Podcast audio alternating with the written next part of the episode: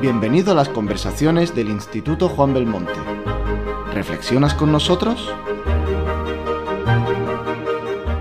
Voy a hablar un poco de- del Instituto Juan Belmonte brevemente eh, y un poco de estas conversaciones en las catacumbas. El Instituto Juan Belmonte es una parte, es depende de la Fundación Toro de Lidia, que es un organismo que funciona desde hace años para proteger eh, la tauromaquia ¿no? tirana. ¿Qué tiene que ver esto con la cancelación? Bueno, Esto todo, todo tiene un recorrido que luego les va a parecer bastante evidente. Esto tiene que ver con que una de las partes de las tareas de la fundación era salir a la sociedad a eh, defender la libertad de ir a los toros en un momento en el que estaba verdaderamente atacado. ¿no? Había, parecía en la sociedad un consenso con que los toros se iban a prohibir, se iban a, a- a terminar con ellos, a nadie le gustaban los toros, era un asunto absolutamente execrable que tenía los días contados. Y bueno, pues cometimos la locura de intentar y de repensar los argumentos de la tauromaquia y de eh, salir ahí a defenderlos, ¿no? En ese camino nos dimos cuenta de que estábamos hablando de toros, pero estábamos hablando de muchas otras cosas. Es decir, que el asunto de la pervivencia de la tauromaquia o de su prohibición no dependía solamente de la existencia del hecho taurino, sino que había más cuestiones alrededor. Es decir, que la victoria de los prohibicionistas tendría unos efectos sustanciales en otros debates que afectaban a muchas otras cuestiones de la sociedad, como por ejemplo la tensión entre animalismo e humanismo, toda la cuestión relativa a la diversidad cultural, toda la cuestión relativa a censuras, prohibiciones, cancelación, que es de lo que estamos hablando ahora mismo, y todo lo relativo a, bueno, pues la tensión, relación entre la urbe y el agro, el rito, la muerte. Es decir, que había muchos pintores que podían seguir pintando señoras en pelota picada porque había algo mucho más terrible, que era que en la Feria de Sevilla o aquí en San Isidro, en mayo, 40 tardes, los tipos que sacrificaban a un toro en directo. Y eso protegía el contexto de la sociedad. Naturalmente, estaba expuesto a otras amenazas. Nosotros nos dimos cuenta, y esto puede sonar un poco pretencioso, pero estamos convencidos de ello, que nosotros estábamos saliendo a implorar a la sociedad que nos protegiera a los, y eran en realidad los toros los que estaban protegiendo la sociedad tal y como la conocíamos. Es decir, había mucha gente que llevaba una vida con determinadas prácticas, costumbres, gustos culturales, hábitos alimentarios, que eran posibles gracias a que había una, la corrida de toros, los encierros, etc. Pese a que no disfrutara de ello, pese a que libremente y genuinamente les pareciera un horror o lo que fuera. Con lo cual, empezamos a pensar que teníamos que salir a la sociedad a crear un espacio de reflexión para hablar de todos esos temas. Pues el primero que se nos venía a la cabeza era pues este que estamos hablando hoy. Estamos hablando de un mundo en el que antes de la cultura woke, antes de Plácido Domingo, eh, antes de muchas de las cosas que han sucedido, antes de que intentaran descolgar los cuadros del Museo del Prado, donde aparecían eh, escenas cuestionables o no debidamente explicadas, pues había un mundo en el que había una parte de la sociedad que pretendía terminar con ello y que hacía una palanca sobre organizaciones, eh, administraciones, partidos políticos y empresas que conseguían que lo quitaran de su programación, que conseguían que las redes sociales apartaran ese contenido, que conseguían que, estableciendo los mecanismos de presión sobre la opinión pública, hubiera gente que no se atreviera a decir que venía de los toros. Que se diera un, clima en el que la espiral del silencio pasaba como una apisonadora y parecía que en este país nadie iba a los toros pese a que había 20 millones de espectadores al año. Con lo cual mm, nos dimos cuenta de que afectaba de manera radical eh, este fenómeno de la cancelación. No sé si, no- claro que no lo habíamos inventado nosotros, pero que lo llevamos mucho tiempo sufriendo. Todo lo que estaba pasando de señalar a gente porque iba a tal sitio, porque decía, porque hacía, y pretender su muerte civil nos sonaba bastante. ¿no? Eh, y luego el hecho, de, el hecho del repliegue de muchas personas dentro de espacios al margen de todo esto, ¿no? Es decir, gente que no decía que iba a los toros, no decía que le gustaban los toros, eh, y entonces estaban escondidos, nos decían, vais a terminar los taurinos como los cristianos en las catacumbas. ¿no? De ahí viene el título de esta serie de charlas y estos debates que pretendemos tener, que se llama Las conversaciones en las catacumbas, que no son las catacumbas como tal, sino que estamos en un sitio fantástico, que es Casa Patas, con una historia maravillosa, que por otras razones también está a punto de desaparecer y queríamos rendirle esta homenaje. Así que estamos aquí con Borja Semper, que nos está viendo ahora mismo, que está en su casa, el pobre en cuarentena. Eh, estamos con Pedro hablando por teléfono, Pedro Herrero, que ya lo he presentado. Estamos aquí con Rebeca Argudo, que es, escritora, es columnista, es articulista de La Razón. Eh, tiene una sección fantástica que se llama Contracultura, donde analiza todos estos asuntos de una manera valiente. Eh, dicen de ella que es el azote del feminismo hegemónico. y el machismo también. El machismo en persona. Bueno, pues aquí tenemos al machismo en persona. Y nada, eh, Rebeca, gracias por estar. Pues el gusto es nuestro. Y tenemos aquí a Edu Galán, que lo conocéis. Eh, Edu es eh, fundador de Mongolia. Y autónomo, soy autónomo. Es autónomo, tiene muchas cosas que hacer siempre. Autónomo, bien, más. Y bueno, ha hecho muchísimas cosas, muchísimas cosas. Ha escrito el libro que trata una parte fundamental de este asunto que se llama el síndrome de Woody Allen, que explica eh, todo este fenómeno a través del caso del cineasta. Eh, ha hecho, bueno, es un hombre... Eh, autónomo. Autónomo. No te líes. Hizo un, musical que se llamaba Mongolia sobre hielo y la verdad es que yo tengo que decir que no tiene ni puñetera idea de, de patinar sobre hielo. No pero es un gran nadador de charcos. eso sí es verdad. Es olímpico. ¿Cómo te manejas con el lenguaje? Claro, muchas Me encanta. Mi compañero en la. eso es lo más importante de toda mi biografía. Ser compañero tuyo en la brújula. Efectivamente. Eso es muy importante. Y Edu es muy curioso porque eh, hay un fenómeno, y yo creo que voy a empezar contigo con esto. Hay un fenómeno en el tema de la cancelación que usa la espiral del silencio y la espiral del silencio lo que dice es que las opiniones mm, aparentemente mayoritarias se hacen más mayoritarias, se muestran más y las mm, aparentemente minoritarias eh, se repliegan, ¿no? porque somos gente de manada. Entonces, pues las, cuestiones cuestion o sea, las realidades cuestionadas, amenazadas en el espacio público, se van haciendo cada vez más pequeñas hasta que hay un un grupo de personas que son los irreductibles. ¿vale? Y esos irreductibles a los cuales ya les da igual lo que les digan en el trabajo, les da igual lo que les diga a sus amigos que pasean al perro, porque ya van por ahí diciendo que son morantistas o tomasistas, se encuentran con otros irreductibles y rebeldes de otras cuestiones y de otros ámbitos y de otras persecuciones. Y ahí es donde yo me encuentro con Edu Galán. Sí, pero, pero de la otra forma funciona, o sea, las redes funcionan un poco en ese sentido, ¿no? Donde, donde cualquier persona, digamos, racional se puede encontrar con otras personas, digamos, que fundamenten esta, esta racionalidad, ¿no? Pero de la misma manera, porque es el, la misma tecnología, eh, personas completamente irracionales, e imbéciles integrales, como pueden ser diversas conspiranoias.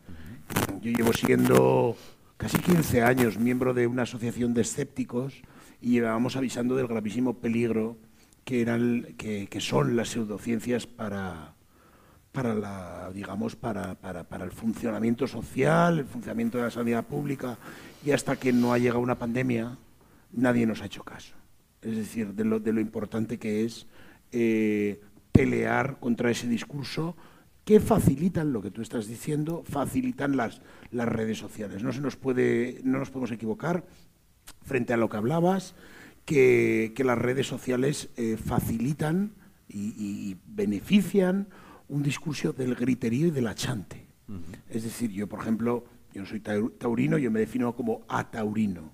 Es decir, me da exactamente igual lo que les ocurra a los toros, eh, digamos, al, toro como negocio y como demás. Y de la misma manera no me sitúo este, con, este animalismo absolutamente absurdo y metafísico que para mí no merece ningún tipo de respeto. ¿no?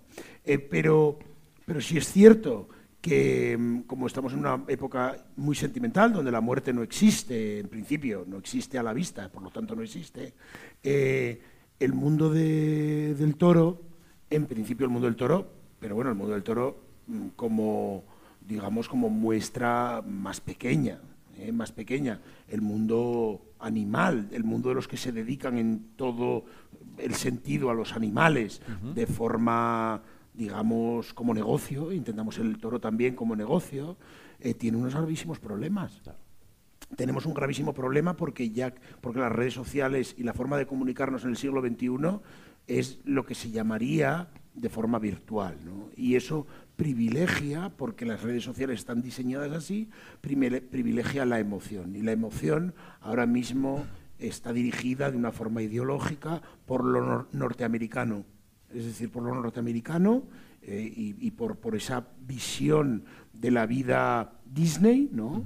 diríamos Disney, y que supera, y esto para mí es muy importante, supera la explicación y el eje, para mí cada vez explica menos, la, mm, digamos, cada vez explica menos la realidad, el eje izquierda-derecha. Es decir, para mí explica más la realidad, eh, el eje autoritarismo y por ponerle un nombre, liberalismo, manganchismo, rieísmo, cada vez eh, dentro de la izquierda y dentro de la derecha, y aquí ya vamos al tema que nos, que nos ocupa, existe un mayor autoritarismo. Es decir, un mayor autoritarismo que va de mano, y ya si queremos poner nombres, va de mano, digo, para ser materiales y para poner nombres, porque aquí esto de hablar de los políticos, pues mire usted, esto es absurdo completamente, pues hay que poner nombres, eh, va de mano con los, con los populismos y con los partidos populistas, que son de nacimiento autoritarios, porque ofrecen la verdad, la verdad casi revelada a su, a su votante. Entonces yo me revelo, siempre me he revelado contra las verdades reveladas, como por ejemplo que pues por, venir aquí, ¿no? Como que el toro, el que va a los toros, es intrínsecamente un, psicópata y el que no va es eh, pues una bella persona que camina por el jardín del Edén. Y entonces yo siempre pregunto, o el que escucha chistes, o el que acepta chistes de un mal gusto, que se podrían calificar de mal gusto, o, como califican ellos, ellas, ellas eh, machistas, pues es intrínsecamente una mala persona porque no se levanta y mata al cómico o mata a los asistentes y al torero. Entonces esa visión dicotómica, cuando la realidad en mi opinión es dialéctica, es muchísimo más complicada y es contradictoria, es contra la que yo creo que hay que revelarse porque es precisamente la que fomenta el pensamiento hegemónico. El pensamiento hegemónico que proviene y ya termino con esto, para, para empezar, proviene de las multinacionales, pero sin ninguna duda, multinacionales de una ideología muy concreta, que, que, es la de Silicon Valley y que se traspasa, pero sin ningún tipo de problema, alrededor del mundo, incluso a China, por mucho que se diga que China es, digamos, comunista, ¿no? Pues China es una amalgama muy complicada de explicar, pero la ideología es clarísima. Es una ideología de blanco y negro y una ideología donde no cabe todo aquello que a la persona individual, hiperindividualizada, la haga sentir incómoda. Y los toros, en esta época, eh, por ejemplo, entre mil cosas, entre el los toros, el pensamiento independiente, hacen sentir a la gente incómoda, y cuando digo incómoda, me refiero incómoda en el sentido que un bebé se siente cuando se ha cagado encima. ¿Vale? O sea, no mucho más arriba intelectualmente, ¿eh? O sea, estoy incómodo. Me molesta. No puedo soportarlo. No puedo soportármelo. Tengo un paquete ahí, no puedo. Tengo un paquete ahí, quítamelo mamá de encima. Del que yo no soy responsable, a pesar de que me he cagado. Me encanta la metáfora del bebé cagado. a pesar de que yo me he cagado sobre mí mismo, mi y entonces me siento muy incómodo. hemos entendido. Y hay un tercero, que normalmente es el Estado, y si no es el Estado, es una multinacional, que últimamente ofrece mucha más comodidad que el Estado, eh, que me lo quite de, encima. ¿no? Y, por hacerte una venda ¿no? mínima, en los cristianos se les mandaba las catacumbas, pero porque también el espectáculo de los cristianos era mucho más barato que el de los taurinos. Es decir, el espectáculo del cristiano se puede recrear rezando en cualquier sitio. El del taurino os tenéis que juntar miles de personas en una plaza. Y creo que ahí está uno de los gravísimos problemas, y esto es lo que empezamos ya a meter temas, para la pervivencia, esto lo defendí en Sevilla delante de diversos taurinos, para la pervivencia de los toros. Es decir, que mientras que el espectáculo de los cristianos lo puede vivir una persona de forma individual, el espectáculo taurino, tal y como yo lo entiendo, y entiendo que lo entiende aquí todo el mundo, requiere de un cierto, de un cierto número de gente para poder pagar la plaza. San Pedro cada vez. ¿no? Eh, se, no, se requiere, se requiere un pago de 16.000 entradas, por ponerte un ejemplo. Y creo que ahí tenéis un gravísimo problema. No sé cómo se arregla. ¿eh? Hay, un, hay un tema que has nombrado ahora, que es el tema del autoritarismo.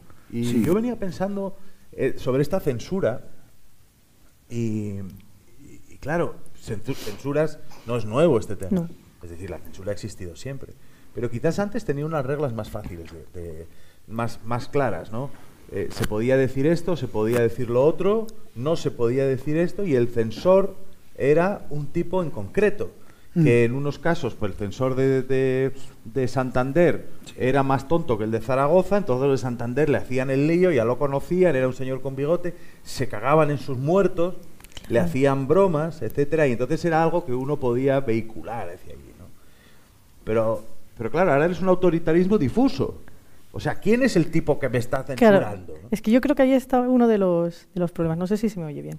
Eh, yo creo que aquí lo difícil es que ahora ya no identificamos tan claramente quién es el que ejerce la censura. O sea, hasta ahora históricamente estaba claro que era el poder, o sea, el poder que fuera en un momento dado. O sea, pues el, el que quería ejercer el poder político era la Iglesia y estaba clara la razón por la que quería por la que se quería ejercer la, la, censura, que es porque que las voces disonantes son al final las que, las que empiezan a quebrar ese, ese, ese totalitarismo que decía Edu o esa idea imperante que quiere uno pues imponer. Entonces, claro, si tú abortas eso eh, con, con, la censura como herramienta o o de la manera que sea te ahorras ese, ese problema. Ahora el problema con las redes, por ejemplo, con las redes sociales, como decía, como decía Edu, es que esa censura se ha como democratizado. Entonces ahora ya es el de al lado, el que si me incomoda lo que estás diciendo, lo que quiero es que, que, te calles.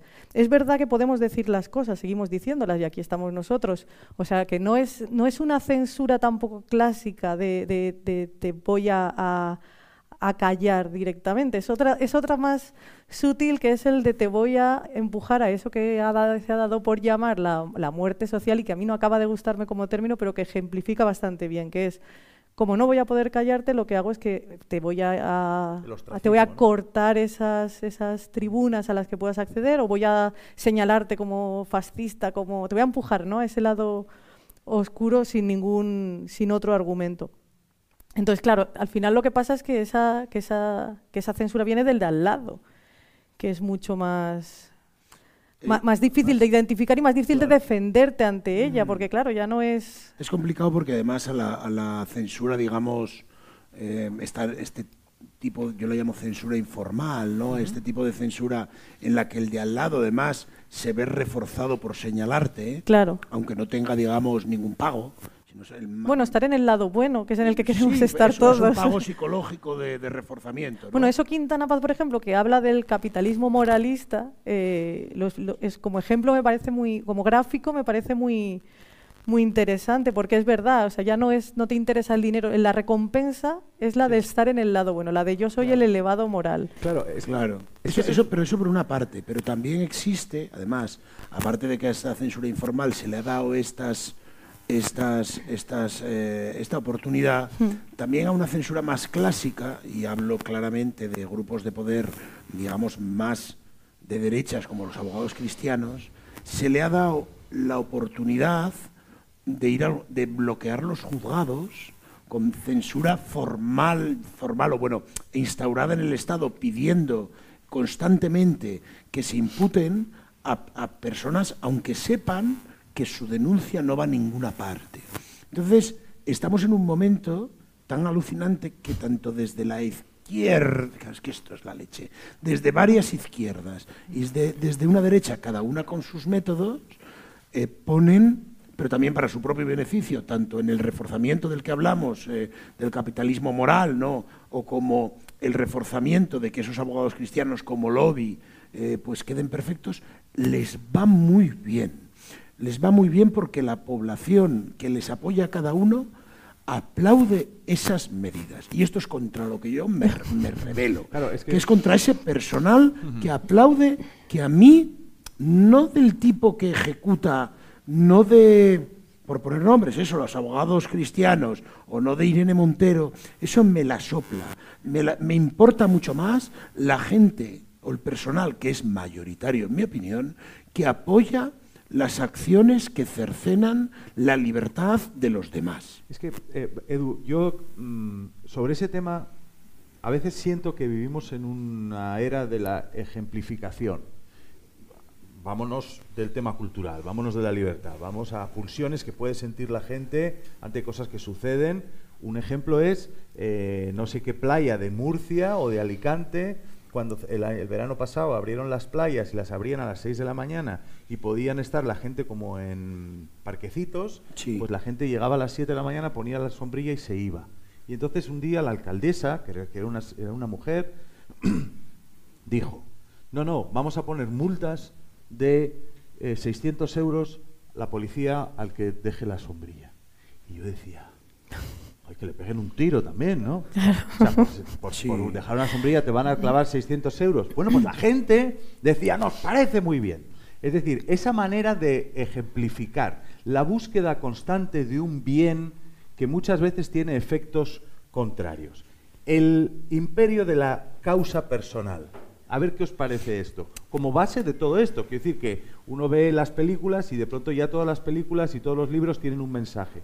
Yo ya no voy a ver películas con mensaje, lo siento mucho, esta es mi, opción personal, no la del Instituto Juan Belmonte ni de la Fundación Pueblo de Día, que le pueden preguntar a Fernando Gómez, su vicepresidente. Pero yo no voy a ver películas con mensaje porque ya no necesito que me digan que hay que quemar los bosques, ya me interesan cosas que dicen, esto es insoportable, es intolerable esta película de quien sea. Entonces digo, ah, pues entonces tiene, tiene su gracia. La causa como generador de una motivación bien intencionada, que lo que termina es por tipos con antorchas por la calle, sogas, cadalsos, ¿no? Es decir que... Pero es, que yo creo que esto al final es que eh, acaba todo gravitando alrededor de los mismos conceptos, que es eh, ese momento que estamos viviendo de emocionalidad exacerbada, que todo lo que a mí me molesta o todo lo que a mí me incomoda en lugar de, decírmelo, pues lo gestiono o vamos a ser, vamos a hablar, vamos a argumentar, queremos anularlo. Pero queremos anularlo no mirando nosotros para otro lado o diciendo, bueno, pues esto no me interesa, yo sigo y ellos que hagan lo que quieran, sino pidiendo que se acabe con eso, como si todo lo que ocurre en el mundo tuviera que estuviera dirigido a nosotros personalmente. Es decir, no nos hace gracia un chiste, nos parece de mal gusto y queremos que vaya a la cárcel ese humorista y no se le contrate nunca más. En lugar de decir, bueno, pues no soy su público, a mí no me hace gracia, me parece que no la tiene, voy a, voy a otro lado. Vosotros, por ejemplo, que, vivisteis una, un caso de, de, cancelación que yo creo que ejemplifica perfectamente, perfectamente este tipo de cosas. bueno, vosotros lo habéis vivido todo. Tengo que recordar que Edu Galán, le voy a recordar una anécdota sobre Edu Galán, y yo aquí lo defiendo, eh, se establece siempre la... Voy a nombrar representante. pues, Llevarme pues, 10, 15. Pero lo hago, no, no, no, porque ya lo hago gratis, o sea, no es que me contrates. Hubo un momento en el que cuando Edu apareció, y espero que vengas con nosotros, Rebeca, si un día te apetece, al Callejón de las Ventas, en el quinto callejón de la Fundación, aparecieron Edu y Pera Rusiñol, ¿vale? fundadores de Mongolia. Y entonces hubo mucha gente que estaba molesta políticamente con el tono de, que mostraban en sus publicaciones Edu y Pera. Eso espero, si no, no lo hacíamos. Claro, y entonces venían a decir, este tío que es de la extrema izquierda y lo trae aquí. O sea, de alguna manera, la gente que estaba siendo cancelada en un tendido, no la gente, alguna gente, estaba ejerciendo una cancelación dentro de esa una matriosca de puteos, ¿no? es, muy divertido entrar en una matriosca de puteos. Claro, a, mí, a mí me pasó también cuando en, en un San Jordi de eh, abril del 19 me disfracé de imán eh, por las Ramblas. Dije, es un gran momento para jugarme la vida. A mi mujer no le apeteció mucho, pero dije, es un buen momento de disfrazarme de imán. Entonces me disfrazé de imán con una barbota y empecé a decir, qué buenos, pero a gritos, ¿eh? que yo era imbécil en la época. qué, qué, buenos recuerdos me traen las ramblas.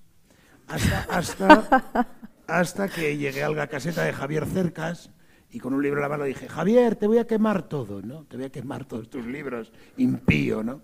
Entonces yo creo que eso es hasta cierto punto necesario porque evidentemente los extremistas no me interesa rescatarlos, pero porque ya están perdidos. Yo no, conozco un extremista que sea capaz, eh, salvo que sea Santa Teresa de Jesús, que también era mala, mala, pero me refiero, salvo que seas un santo, y quiero que yo no lo soy, y rescatar, quiero rescatar a los grises, a la gente que está en grises y que entienda las contradicciones de por qué me he visto yo de imán en las ramblas o por qué voy yo a los toros, por ponerte un ejemplo. Pero, pero es que creo, y volviendo a tu arranque, creo que esa idea que se, que se que se repetía una y otra vez cuando empezó Internet por parte de los gurús de, Silicon Valley, de que la visión constante de los demás iba a producir un nivel de, de, comunicación nunca escrito en la historia de la humanidad, yo creo que ha producido monstruos. Es decir, lo que ha producido la visión constante de los demás, tanto ofrecida por uno mismo al sacarse los selfies, al, sacarnos a nosotros en las ventas, al sacarnos en donde fuese, eh, al contar nuestra vida eh, online una y otra vez, no ha producido un mayor conocimiento entre seres humanos. Ha producido lo que tú dices sobre sobre mm, eh, Benidorm era, sobre las, las, que me parece un buen ejemplo, sobre las, eh, las toallas en Benidorm, ¿no? Ha producido una exigencia de control sobre los demás. y una polarización. Y, una polarización. Porque, pero una exigencia de control que no es espuria, no es gritando al controlen a ese señor. No, no. Se le pide al Estado, al Estado, con sus recursos, bien a partir de la justicia o bien a partir de un ayuntamiento, o a los demás, y a los demás incluyo a las empresas, que ante la visión aberrante de los demás, la visión de la intimidad de los demás, contraria a la tuya o disímila a la tuya, los controlen. A mí esto me muero de miedo. Es decir, esto es inquietante. Hay un cuento de Ramón y Cajal mm. en el que a un estudiante eh, nace con microscopios en los ojos. Entonces, al verse, ves los, los, ve los microbios, ve a tanto detalle que está horrorizado con el mundo, que se horroriza con el mundo. Y esto creo que es lo que nos está pasando, que vemos en exceso, vemos un detalle en los demás, ofrecido por los demás y potenciado por las redes sociales multinacionales con una ideología determinada, que nos hace horrorizarnos por lo otro y nos hace, evidentemente, cuando te horrorizas por lo otro, eh, requiere de medidas. ¿Eh? Tú no te horrorizas frente al otro. Hay que hacer algo, ¿no? Hay que hacer algo. ¿Y a quién se lo pides? ¿Al Estado? O, eh, que viene culo, o a, que es peor todavía, ¿eh? a multinacionales que eliminen lo horrible de verme tan de cerca. Claro. El... Bueno, eh, aquí hay un tema que me gustaría preguntaros antes de leer el texto de Borja y de esperar que llegue Pedro Herrero, porque si no lo mato. Pedro Herrero. Pedro Herrero. Qué tío. Entonces, eh, es decir, hay una buena intención, lo comentábamos antes con Gomá, ¿no? Hay una buena intención en el principio de las cosas. O sea, eliminar algunas cosas, pensar que hay cosas que no están bien, ¿no? Y entonces uno que vive en una sociedad piensa, joder, pues tengo que hacer... De primeras. Esto tengo que quitarlo porque esto no está bien, ¿no? Y entonces empieza un, sistema de, de palancas que termina en una cosa atroz. Pero ¿Hay una dosis, si fuera pequeña, de cancelación que es aceptable? ¿Creéis? Esto, en esto también el humor, mm, es decir, pero primero, en general, ¿la cancelación se puede permitir una poca o no hay que permitir nada? Yo en general, empiezo yo, Edu. Sí, sí, por Dios.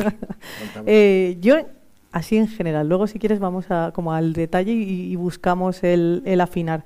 Pero en, así a bote pronto y hablando en general, yo creo que no. Pero no por una cosa, porque me parece fundamental proteger la libertad de expresión. Y entonces la libertad de... creo que hay una confusión a veces en los, en los conceptos. O sea, que protejamos la libertad de expresión por encima de todo no quiere decir que todas las ideas nos vayan a parecer buenas. Es decir, Sabater lo decía con una frase que me, me, parece muy, muy acertada, que es la de no todas las ideas son igual de buenas, pero todas deberían poder expresarse en voz alta. ¿Por qué? Porque luego uno puede rebatir las malas ideas con buenas ideas. Y porque eso es una información muy valiosa para nosotros, que es, si tú dices una barbaridad, yo ya sé que, que tú eres un energúmeno. O sea, quiero decir, luego, es verdad que luego tendríamos que ir. Claro, tú lo identificaste. Luego también te digo una cosa, siempre el malo, el estúpido. Las ranas, ¿no? Las ranas que son. Claro, está muy bien que nos lo señalen, pues lo que tú decías, ¿no? Eh, yo qué sé, pues un terraplanista. Bueno, pues está muy bien que yo sepa. Yo ya sé que contigo no voy a querer tener según qué conversaciones, pero tampoco tengo ningún interés en rescatarte. Quiero decir, podemos tener un debate en un momento dado y yo trataré de argumentarte con mejores ideas el por qué estás equivocado.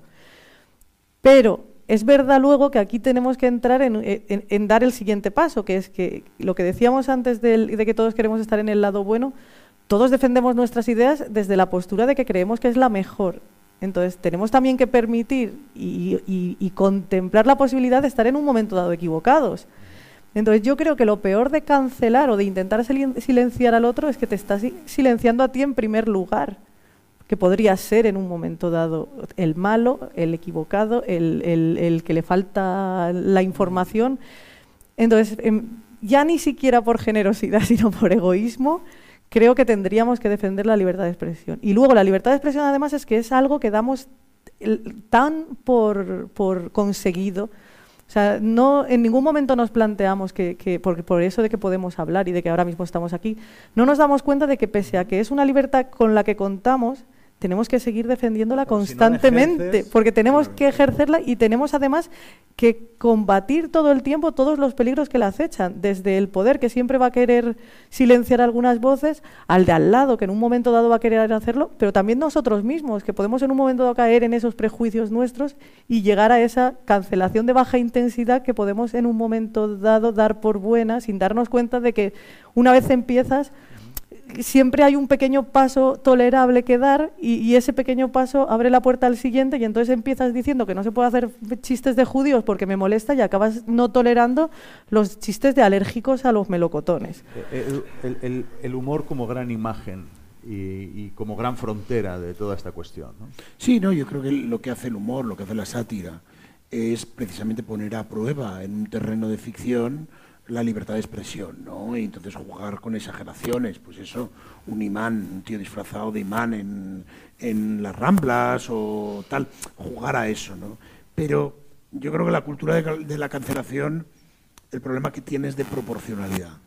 Es decir, el problema que tiene es que utiliza herramientas, en mi opinión, informales, bueno, en mi opinión no informales, para sustituir herramientas eh, legales y judiciales. Es decir, el caso Woody ¿no? Por ejemplo, el caso Woody Allen o tantos casos, ¿no? Pero, pero yo creo que hasta cierto, por ejemplo, es que, claro, la, cultura de la cancelación, que es un término americano horroroso. horroroso, que yo lo cambiaría por la cultura de la anulación, que ya lo tenemos, es aplicable en contextos determinados, es decir, aplicable en contextos, pues yo qué sé, de profesionales del periodismo, ¿no? que son o castigados por, o escritores que son castigados. Yo no puedo aplicar esto de la cultura de la cancelación en que no llame nadie de los medios a un loco que diga que la Tierra es plana y que diga, no, es que me han cancelado por decir que la Tierra es plana. No, es que, es que, es que usted no está cancelado, ¿no? Entonces, creo que el gravísimo problema de la cultura de la cancelación es que también, como no es proporcional, da pábulo a a loquitos para, o sea, que es doblemente grave, da pábulo a loquitos para victimizarse. Para decir, es que no me dejan aparecer en los medios. Claro, pero estoy, diciendo, estoy diciendo eso, que los cerdos vuelan sobre el Bernabéu y qué raro, y llevo un gorrito de aluminio y qué raro que no hay medios que nadie me llaman. Estoy cancelado. No, pero entonces entramos un poco en la, en la confusión de los, de los conceptos. Y que igual que a veces se confunde el, el, censurar con criticar, cuando la crítica es legítima, y hay veces que tú lo escuchas perfectamente y en redes lo encontramos constantemente. Es como, es que me están intentando censurar. No, oiga, estamos ejerciendo también nuestro derecho. O sea, usted ha dado su opinión y nosotros ahora vamos a dar la nuestra con, eh, ejerciendo el mismo derecho, que es el de, usted lo que ha dicho es una barbaridad.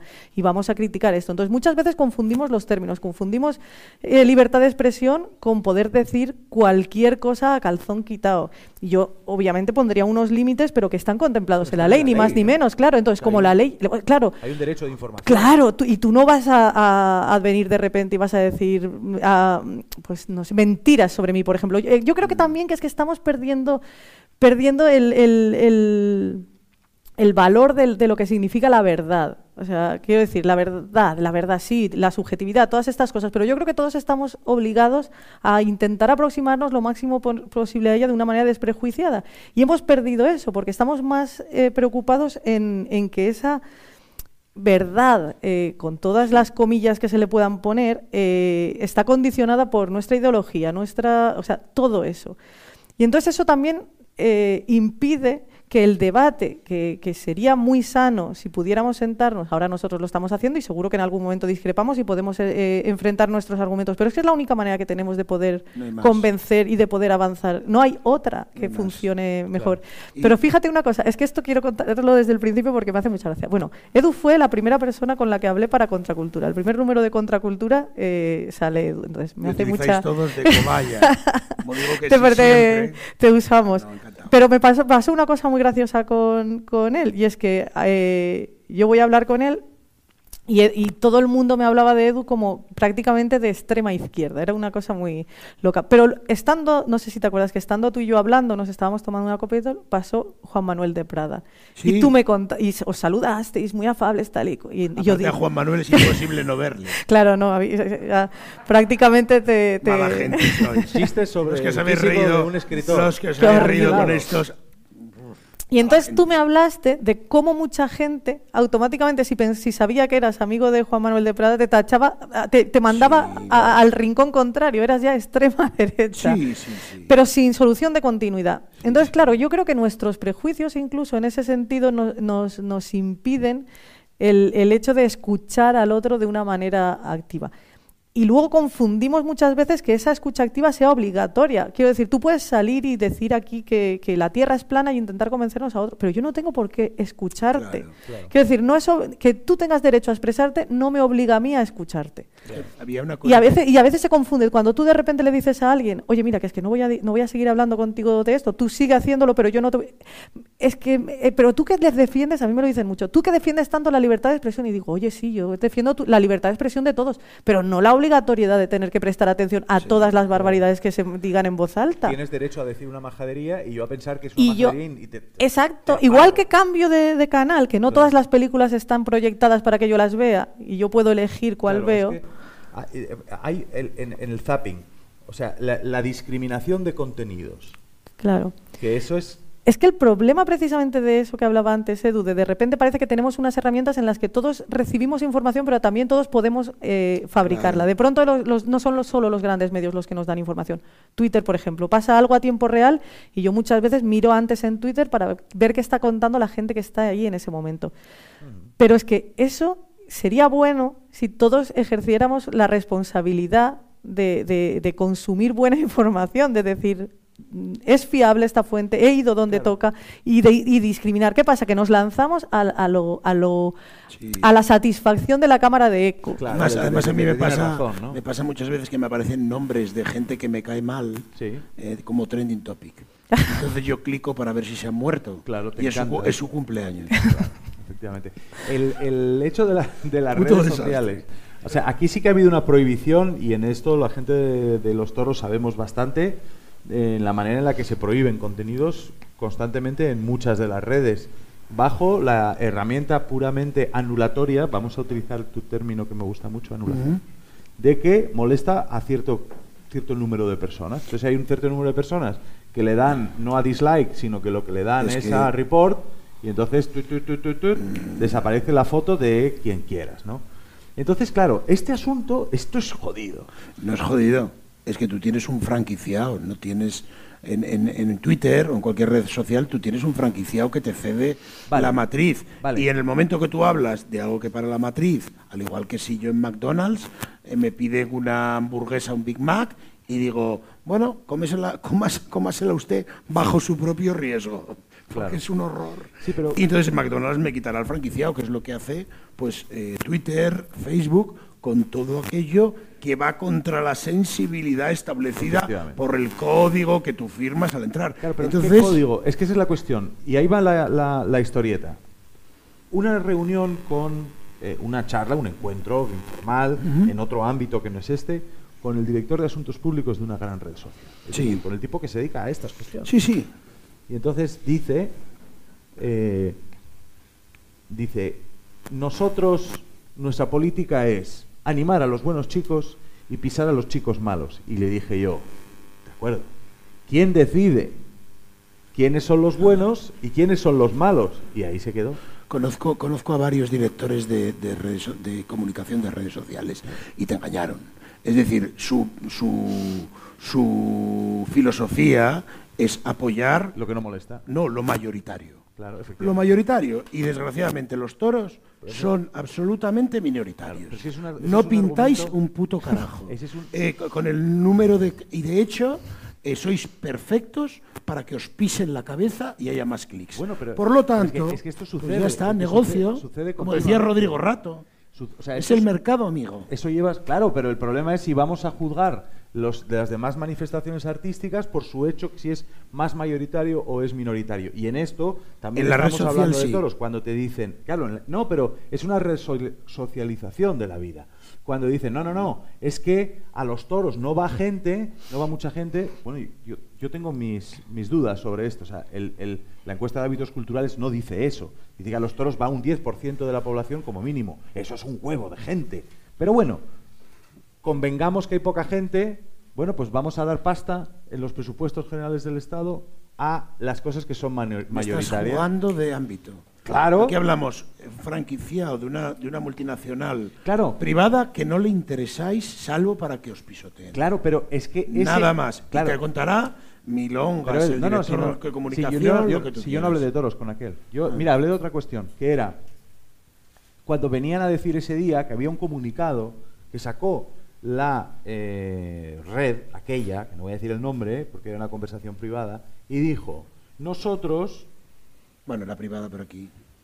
Eh, bueno, es que soy periodista, no puedo romper los ojos de récord, porque si no, esta gente de aquí, que, son mis fuentes, no me van a contar nunca más. Dice, en el... no hagas chistes sobre mi identidad. ya que es evidente. Entonces dicen, prohibiremos el, nacionalismo. Lo dijeron ese día, en un comunicado que acaba de salir mientras yo estaba hablando con ese hombre. Y dice, exceptuando a el nacionalismo vasco, esto os lo juro, no es una película, exceptuando al nacionalismo vasco, vasco que tiene una manera de, es una equivalencia a sentirse muy americano. Yo le dije, ¿quién decidió esto? Sí, bueno, pero Y dijo, no, pues es que, digo, usted sabe que el nacionalismo vasco, naturalmente no todo el nacionalismo es violento, ni emocionalmente violento, y que mucho detesta la violencia, pero que una parte del nacionalismo vasco ha llevado a 800 muertos en las últimas décadas en el País Vasco. Claro, dice, no, pero me lo puedes contar. Y digo, pero no me lo tengo que contar yo. Quiero decir, tiene que haber unos mecanismos que establezcan y decanten lo que, está, lo que se puede decir y lo que no, que están contenidos en la ley, que no dependen de un algoritmo ni de un tío que esté en Silicon Valley. Pues sí porque es peligroso, porque luego los, los gobiernos empiezan a, a manejar sus presupuestos, por ejemplo, en cultura, según los mismos criterios. Vamos a darle pasta a cultura a las cosas que no molesten. Pero fíjate el bono joven, hace poco este bono joven que iban a dar en Madrid y que se lo, para que los jóvenes se lo gastaran en cultura, excepto en toros. ¿Te acuerdas? Sí, sí, en toda España. En toda, pues eh, no era en Madrid, era en toda España, no recordaba ese dato. Pero me acuerdo que uno que lo que me llamó mucho la atención fue que era para, para fomentar la cultura, pero los toros no. O sea, ya te están diciendo lo que está bien y lo que está mal que hagas. parte del acceso a esa cultura. Pero yo no creo que sea por mayoritario, perdona y ya lees lo de lo de lo de Borja. Yo no creo tanto que sea una, una opinión mayoritaria, sino como que es la, la, la que hace más ruido, la que está ahora eh, pues es la hegemónica y entonces hay mucha gente que no tiene... Eh, bueno, no podemos pedir heroísmos a todo el mundo. Entonces, algunos cogemos y nos lanzamos a la piscina y nos da igual que nos llamen fachas o lo que nos dé la gana y aprovechamos la, la, pequeña posición que podamos tener. Yo soy el machismo, o sea que ojo conmigo que, la liamos rápido. No, pero, pero algunos aprovechamos la, la, pequeña posibilidad que tenemos de participar en el debate público para defender ideas en las que creemos, aunque no sean la mayoritaria, y luego muchas veces, porque a mí me ha pasado, supongo que a Edu también, a mí me ha pasado recibir mails de gente que me dice, oye, gracias, sigue hablando de esto, sigue defendiendo esta idea. Yo no puedo, no puedo compartir tus artículos, no puedo tal, porque me dejarían de hablar en el trabajo, me dejaría de hablar mi familia, la tendría con mi cuñado, no sé qué. Pero muchas gracias. y entonces, claro, pero entonces tú dices, jo, pues yo me siento muy sola porque tu silencio cómplice no me ayuda a mí, si legitima la otra idea, la del otro lado. Entonces, hace poco alguien me contaba una anécdota que tenía que ver con, cuando pues la, Revolución Rusa, cuando, cuando se, se, se mm, se, se, silenciaba la gente y las manifestaciones se abortaban a, tiros. Y entonces contaba cómo la gente, antes de ir a esa manifestación, se asomaba a ver si había suficiente gente. Porque si había poca gente, había tiros y esos caían. Entonces la gente se asomaba a la ventanita como una vieja del visillo. Y en el momento en que había más gente y ya sabían que no iban, entonces se iban animando a salir. Entonces yo creo que esa es la grieta que tenemos que aprovechar, el, pensamiento, el pensamiento crítico, por decirlo de alguna manera, o los que nadamos a contracorriente, porque si cada vez más gente pierde el miedo, cada vez va, a ser cada vez va a ser más el que el que diga bueno pues no nos jugamos tanto o nos hacemos más fuertes es un ejercicio verbal de libertad. Exacto. Y sobre todo porque defendiendo la, lo que decíamos antes defendiendo la libertad del de, del de al lado estás defendiendo la tuya la, primera. Entonces naturalmente naturalmente. Hay, aquí hay una, una cuestión de, de opiniones no sé si estaréis de acuerdo y a raíz de lo que dices de opiniones hiperrepresentadas. Es decir eh, hay 20 millones de personas que acuden, 20 millones de personas, no de espectadores, que es diferente de personas, yo creo que todo es la diferencia, acuden a un espectáculo, pero resulta que en las encuestas de opinión, de qué opina usted sobre este espectáculo, sobre esa manifestación artística, nadie. Los jóvenes no van a los toros, no, no, no, esto no aparece por ninguna parte. ¿no? Y el otro día me llamaba la atención, joder, el, el, el estudio del BBVA sobre la imagen que tienen los españoles sobre animales, animalismo y prácticas con animales. Entonces, claro, decía el 52 por 54% de la sociedad española decía sostenía que los animales tienen derecho a la vida. Y digo yo, si el 54% sostiene que los animales tienen derecho a la vida y el 2% solamente es vegetariano, joder, el 50% es caníbal. es decir, que hay una, una muestra Pero es de unas opiniones cuando en realidad la gente mantiene unos códigos de comportamiento. pero, es que no se corresponde. también lo te puedes atribuir a como cuando mi abuela rezaba a la Santísima Trinidad y luego le preguntabas, abuela, ¿qué es la Santísima Trinidad? Bueno, a mucho lío. Claro. Pero fíjate en el CIS, qué curioso. por lo mismo, en, una encuesta en el CIS, se la pregunta era a las mujeres si se sentían seguras cuando salían a la calle o tenían sensación de peligro. El, 85%, me estoy inventando los porcentajes, pero iban por ahí. Pongo una horquilla de dos arriba, dos abajo, pero no me voy mucho más. El 85% de las mujeres decían que se sentían muy inseguras al caminar por la calle de noche solas. Em, el 75% decía que llamaba a alguien a decirle a sus amigas cuando llegaba a casa a decir tal. O sea, la sensación era de pánico general. Pero luego la siguiente pregunta era. Eh, ¿Ha tenido un, algún problema usted en primera persona al salir a la calle de noche y caminar sola? El 90% no había tenido ningún problema, pero el 85% la percepción que tenía era de que era peligrosísimo. La siguiente pregunta era en su círculo, en el siguiente círculo más íntimo, ¿su familiar, un amigo cercano ha tenido algún problema? El 84% no había tenido nunca ningún problema. Y, el, era a partir del, cuarto grado, amigos de amigos, cuando habían oído hablar de agresiones sexuales, de violaciones. Eso no quiere decir que no ocurran, o sea, que es que enseguida nos lanzamos al negacionismo. Está claro que si tú vas y le preguntas a una mujer que ha sido agredida, si ha sido agredida, tienes el 100% de, de agresiones sexuales en la, en la calle. Pero en una muestra bastante amplia de mujeres, un número muy alto no había sufrido ninguna agresión, pero un número muy alto tenía miedo al salir a la calle. Entonces, eh, ese divorcio entre los hechos reales, vividos en primera persona, y la sensación de, miedo que experimentaban, para mí lo que denota es la, cómo se ha eh, disparado una alarma social que no se corresponde en realidad con la y eso lo puedes eh, trasladar a cualquier otro a cualquier otro la hiperindividualización la hipersentimentalización exacto. Pero pero no le puedes dar valor a algo que es tan emocional. O sea porque no podemos juzgar eh, las emociones del dar valor a la emoción del otro hasta el punto de que se, de que se pueda eh, legislar en base a eso. Y es lo que están pretendiendo, que se legisle en base a emociones en lugar de a hechos. O sea, si yo digo que me he sentido agredida ahora porque Chapu me ha mirado a los ojos y yo digo que es que me he sentido así, eh, ¿qué valor puede tener si él no ha tenido esa intención? Quiero decir, deberíamos de encontrar un término... la realidad es subjetiva. La realidad, exacto. Pero, pero no podemos darle el valor de agresión como pretenden a cómo me he sentido yo en un momento dado, independientemente de lo que ha ocurrido, de la intencionalidad y de absolutamente todos los hechos mesurables que, que, confluyen en ese, en ese hecho. Pues no sé yo nada, querría ya darle... Por favor. Antes, de, dar paso a Borja...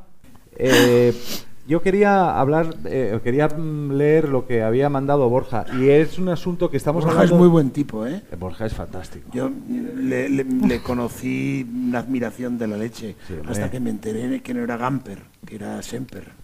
entonces, entonces, porque yo como barcelonista dije, bueno, un Gamper y de pronto era Semper, era Semper Borja. y dije, nada, este no ha hecho nada por la sociedad. Esto de la ETA, bueno, veremos, habría que pasarlo por el fact-check. Efectivamente.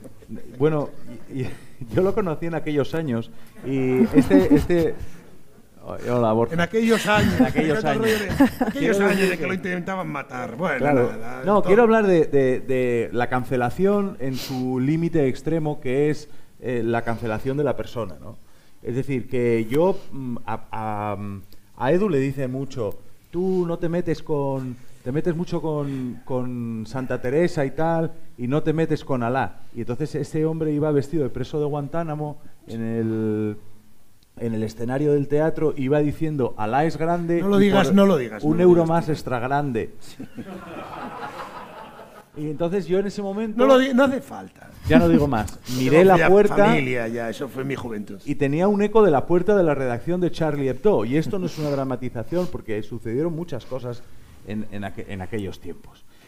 Estamos hablando de, de, Borja Semper, eso. que es una persona a la que intentaron cancelar físicamente. Es decir, matar, Lo intentaron matar. Es decir, bueno, pues no lo consiguieron afortunadamente porque ese día no fue a clase. Eh, voy a leer lo que es una pena que no haya estado. Lo podemos recuperar, lo vamos a hacer. Se va a tener que inventar otra, otra infección de COVID porque lo vamos a volver a traer. Buenas noches, dice. Aquí dice muchas cosas. Habla de que eh, no viene y así puede hablar Pedro Herrero, pero Pedro Herrero, como está abajo, pues. Eh, hay que decir que, mm, ahora en serio, muy gordo tiene que ser lo que le ha pasado a Pedro Herrero para que no esté. Es decir, que que e, es verdaderamente un tipo formal, aunque aparece haciendo cosas sobre barbacoas, etcétera, es realmente una persona formal. Pero bueno, otro día también lo reenganchamos. Eh, nos, nos, hace mucho la pelota Borja, aquí, Muy bien, que yo eso lo pasamos. Entonces dice, tras dejar la política y el País Vasco, después de haber sufrido allí, sin entrar en detalles, el bochorno del lenguaje alambicado, los temas tabú y la pelea contra la utilización de un lenguaje pegajoso para no llamar a las cosas por su nombre, no vi venir que fuera a ser necesario defender la libertad en el resto de España. Y aunque no somos una isla en este mar de corrección creciente que se empeña en condicionar el mundo occidental, molesta especialmente que sea España donde haya debates, ideas o reflexiones que se censuren sin siquiera ser escuchadas, utilizando burdas etiquetas y una persistente voluntad de que no se oiga en el espacio público, académico o institucional. No soy de los que cree que los apóstoles de la censura, cancelación y corrección moral, los desorientados pelmas del aburrimiento posmoderno, se vayan a imponer. Lo que me acojona, y esto es el término que utiliza, es que resulta verosímil que se acaben imponiendo.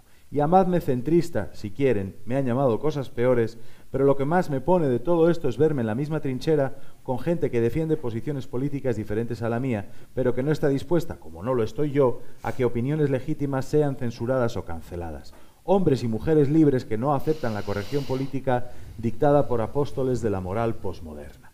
A mi juicio, si los enemigos de la libertad no descansan No podemos despistarnos quienes creemos que nuestra sociedad es más sana y edificante en el contraste abierto de ideas, en el debate encendido, en el sano ejercicio de escuchar propuestas que nos incomodan. Lo más importante de todo lo que enfrentamos en estos tiempos tiene que ver con la necesidad de entender primero que no podemos dar por intocables todos los avances de la libertad logrados. Eh, puntualización tipográfica utiliza libertad con mayúsculas. Hubo tiempos no tan pretéritos en el que el eje del debate estaba entre visiones políticas de organización social, ya fueran de inspiración social, demócrata, conservadora, liberal, cosas de ese hacía referencia antes Edu.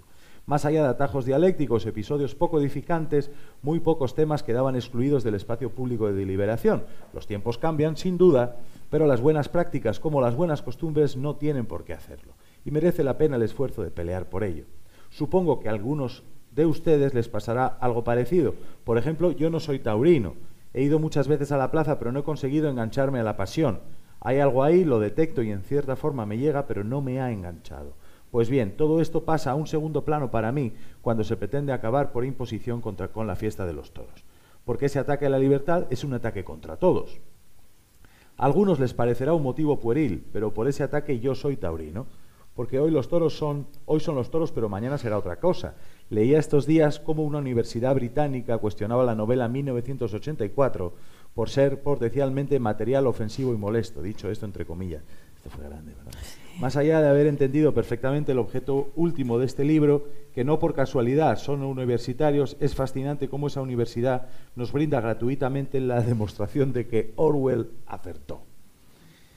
Pero la lista de nombres propios de personas atacadas por atreverse a opinar o por motivos variados es interminable. Peterson, J.K. Rowling, Woody Allen y un poco antes y un poco antes cualquier otra cosa o cualquier persona. ¿Qué más da quién o sobre qué al final es todo lo mismo. Siempre hay alguien entusiasmado con cuidarnos, quien se levanta todas las mañanas para salvaguardar nuestra moral, protegernos de ofensas y librarnos de ideas que no nos convienen.